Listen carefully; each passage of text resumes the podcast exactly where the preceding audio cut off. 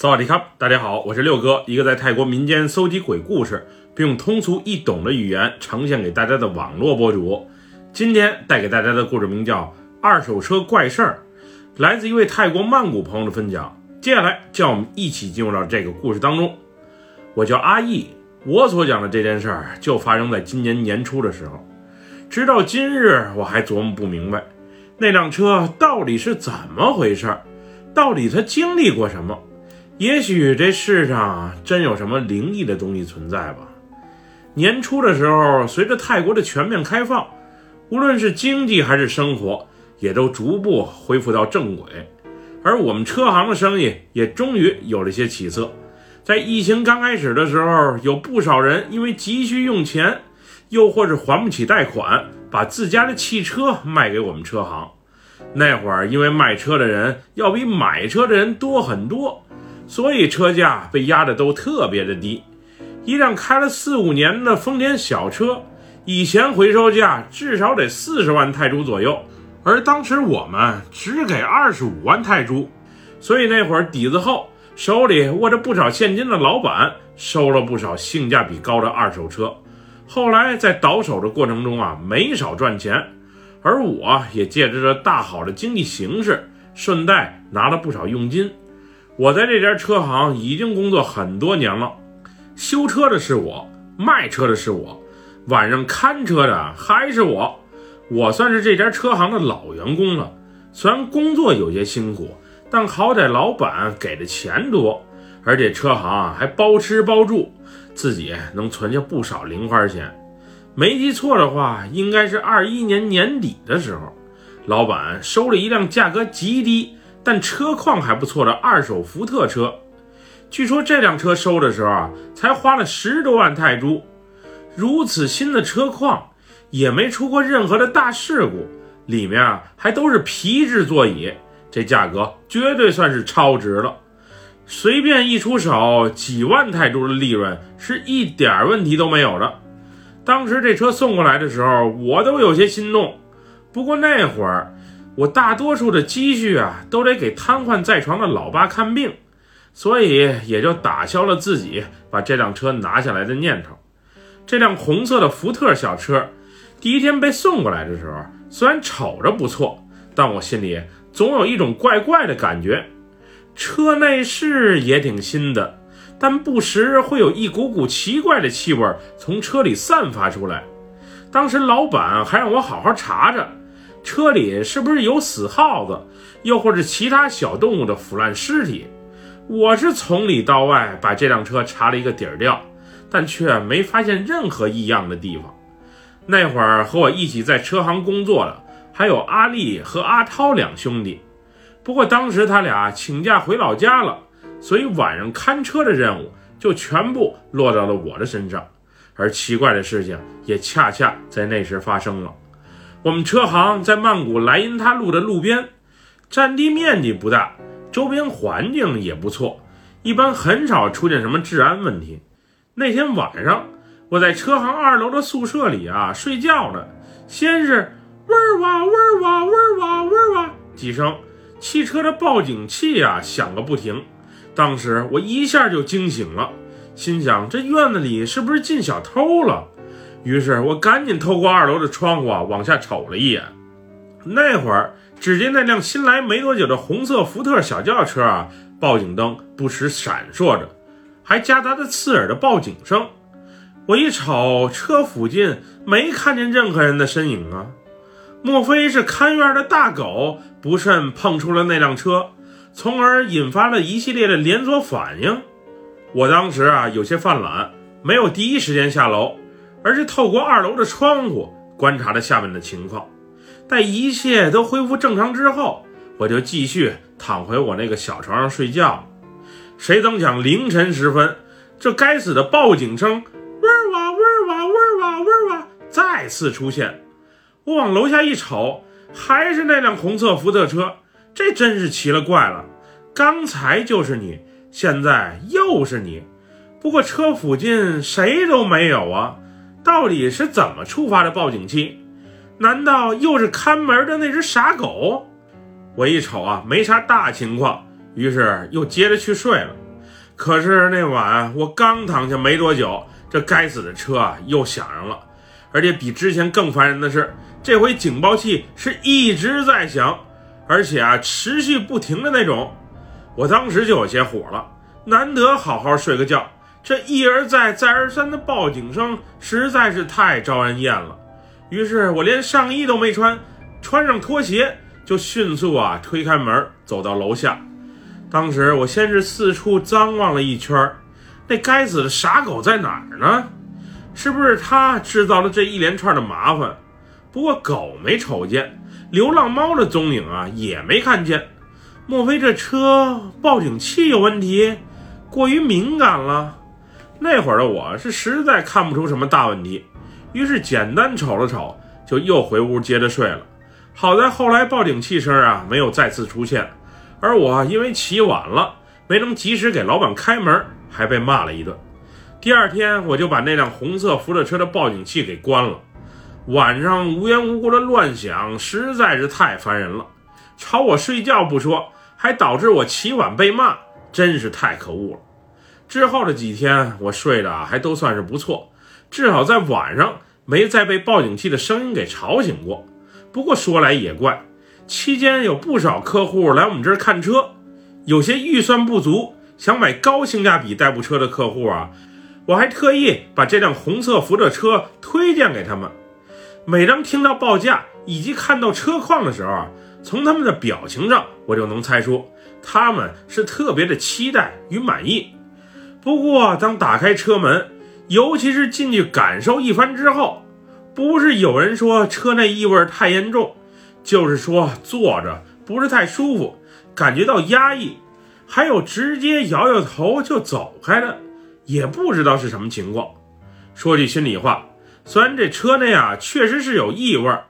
不过也没有那么呛鼻。要是说坐着不太舒服、太压抑，毕竟这就是一辆两厢的小轿车，不是那种宽敞的宝马、奔驰。价格在这摆着呢，不到二十万泰铢的售价，你还想开好车？这也太不现实了吧！毕竟车这东西啊，一分钱一分货，无论是新车还是二手车。新年假期过后，阿丽和阿涛两兄弟回来了。终于有小伙伴陪伴着我，晚上看车的时候也就不至于那么寂寞了。这俩兄弟啊，洗车、修车、贴膜是一把好手。虽然嘴皮子没我溜，卖车不是太在行，但是专业技术上啊，绝对是没问题的。他俩回来的当天晚上，我们还特意在宿舍里啊喝了点小酒，庆祝一下再次相聚。因为我酒量不行，几瓶啤酒下肚之后。我就迷迷糊糊的躺在床上睡了。等我第二天早上起来，阿涛和阿丽两兄弟啊已经下楼去干活了。阿姨，那红色福特车车内的灯你怎么没关啊？不会吧？我昨晚最后检查的时候，所有的车都锁好了，车灯也都关了的呀，不会有错啊。哦，是吗？刚才老板让我和我哥把这辆车好好洗洗。我发现车灯没关，我还以为是你忘记了呢。当时那哥俩正在清洗的红色福特车的空调系统，顺便把车内啊再洗一遍。我一直就认为这车啊可能是空调出了问题，不然不会老有怪味发出的。尤其是把空调打开的时候，那种有点腥的恶臭味，还真是让人作呕。每晚查车的工作基本都是由我来负责的。之前红色福特车的车内灯没关，我被阿丽埋怨了一番，所以那晚啊，我查的是格外的仔细。我是确认每辆车都锁上了，车内灯也都关了的，才上楼回屋休息。不过奇怪的事情啊，此后又发生了。半夜我下楼去院里上卫生间的时候，我发现那辆红色福特车的车内灯怎么自己打开了？我确认刚才是关闭状态啊。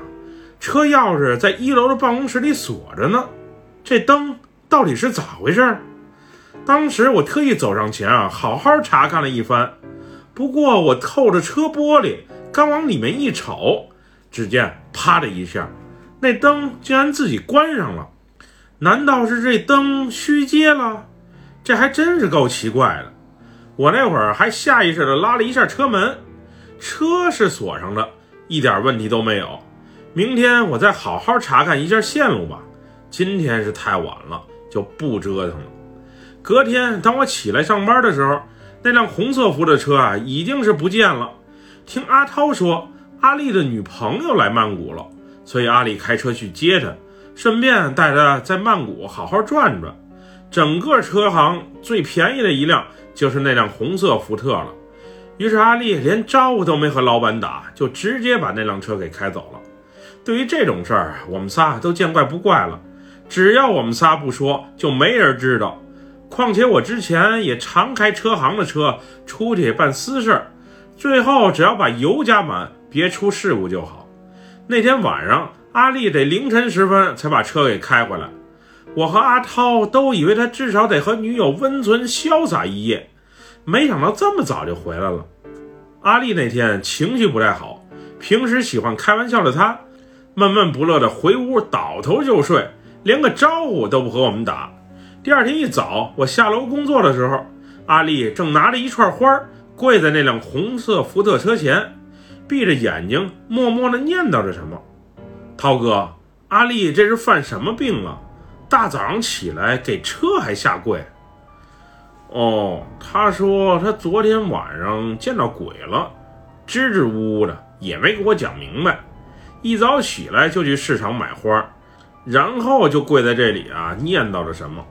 具体发生了什么事儿我还真不清楚。起身后的阿丽又把整辆车从里到外好好的收拾了一番，不仅车内用吸尘器给清理了。就连车身，甚至是车轮，还都特别给打上了蜡，别提多用心了。阿丽，你这是怎么了？对这辆车这么用心？哦，没没没什么，就是捎带手打扫一下。后来我和阿超闲聊的时候，他告诉我，昨晚阿丽开车带着女朋友去玩，原本一切还都挺顺利，俩人玩的呀也挺开心。不过后来夜深的时候，这车也不知道怎么了。不时出些小问题，要不就是提速提不上去，要不就是点不着火，总之很是奇怪。期间他下车查看一番的时候，他坐在副驾驶的女友啊，还声称透过车内的后视镜，在车后座啊看见了一个面色苍白的男人身影。可是当回头一瞅，却什么都没有。他女友声称自己不是幻觉，但是阿丽却什么也没瞅见。后来，原本准备晚上找家酒店风流一夜的俩人，就因为这件小事儿，是越吵事儿越大。最后，他女友啊，更是要求下车，自己打车找朋友去住了。阿超这么一说，我就这么一听，具体发生了什么事儿，我也不好过多打听，更不好直接问阿丽，毕竟这是人家的私事儿。之后两天，阿丽和阿超俩兄弟啊，向老板请了假，说是家里有事儿。得赶紧回去一趟。当时我猜测，可能是阿丽和女友的感情出了些问题吧，所以阿丽带着他哥去好好哄人家女孩子。毕竟阿涛算是情场的老手，在搞女孩子这方面他是非常在行的。对了，俩人当时走的时候是开着那辆红色福特车走的，说是自家亲戚感兴趣，有可能会买。老板当时也同意了。毕竟这车啊，那会儿是一直都卖不出去。等俩人再回来的时候，红色福特车已经被卖了，据说是卖了十九万泰铢，比标价少了一些。不过老板也是有利润可赚的。一般这车过户的手续问题啊，我们车行都是有专人帮着办的。不过俩兄弟却执意要求自己亲自去办。对于这种吃力不讨好的事儿，我也就没有多问。他俩请假回来的时候，我印象特别的深刻。以前没啥信仰的俩人，脖子上都多了一幅佛牌，看样子应该是有着几十年，又或是上百年的老牌子了。我还开玩笑说：“你俩带这东西会不会有点显老啊？毕竟像我们这代的年轻人，谁还带佛牌啊？”那会儿俩人只是微微一笑，没有过多解释什么。以前阿丽和阿涛俩兄弟啊，都是挺喜欢开玩笑的人。不过在那些日子里，俩人却沉默了许多。有时同住一间宿舍的阿丽，在深夜还不时的做噩梦，不是大喊大叫，说了什么“别别别靠近我，别别靠近我这类的话，就是像抽了风一般，自己哭哭啼啼起来，也不知道是受了什么刺激。我一直觉得这一切的发生，会不会是因为那辆据说闹鬼的红色福特车在作怪？不过那车真有问题的话，阿丽和阿涛俩兄弟又岂会把车卖给自己的亲戚呢？估计真正原因还是阿丽失恋的缘故。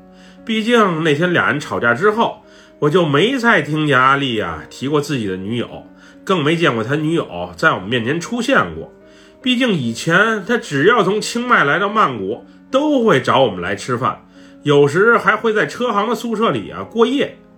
四月泼水节后，原本到了开工的日子，不过最后阿丽和阿涛俩兄弟啊都没来上班。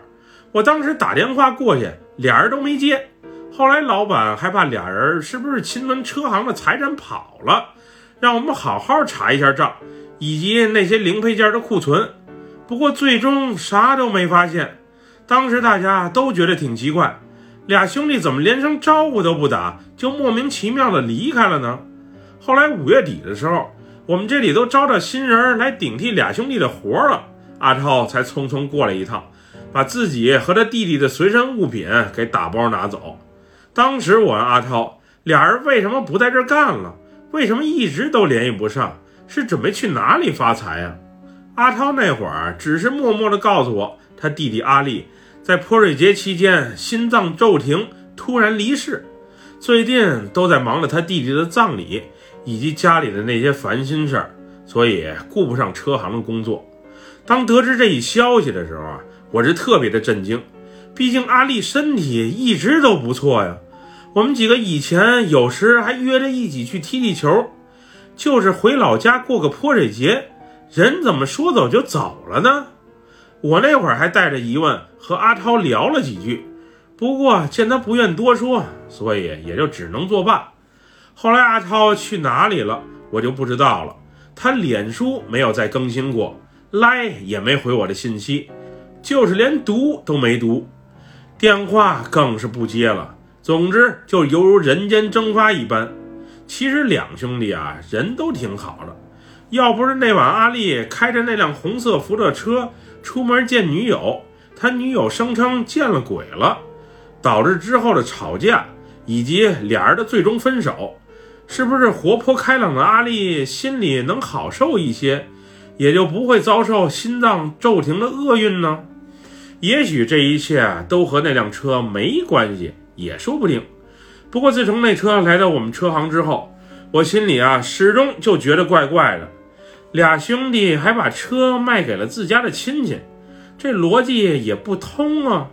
就说车便宜，性价比高，可那车不是据说闹鬼吗？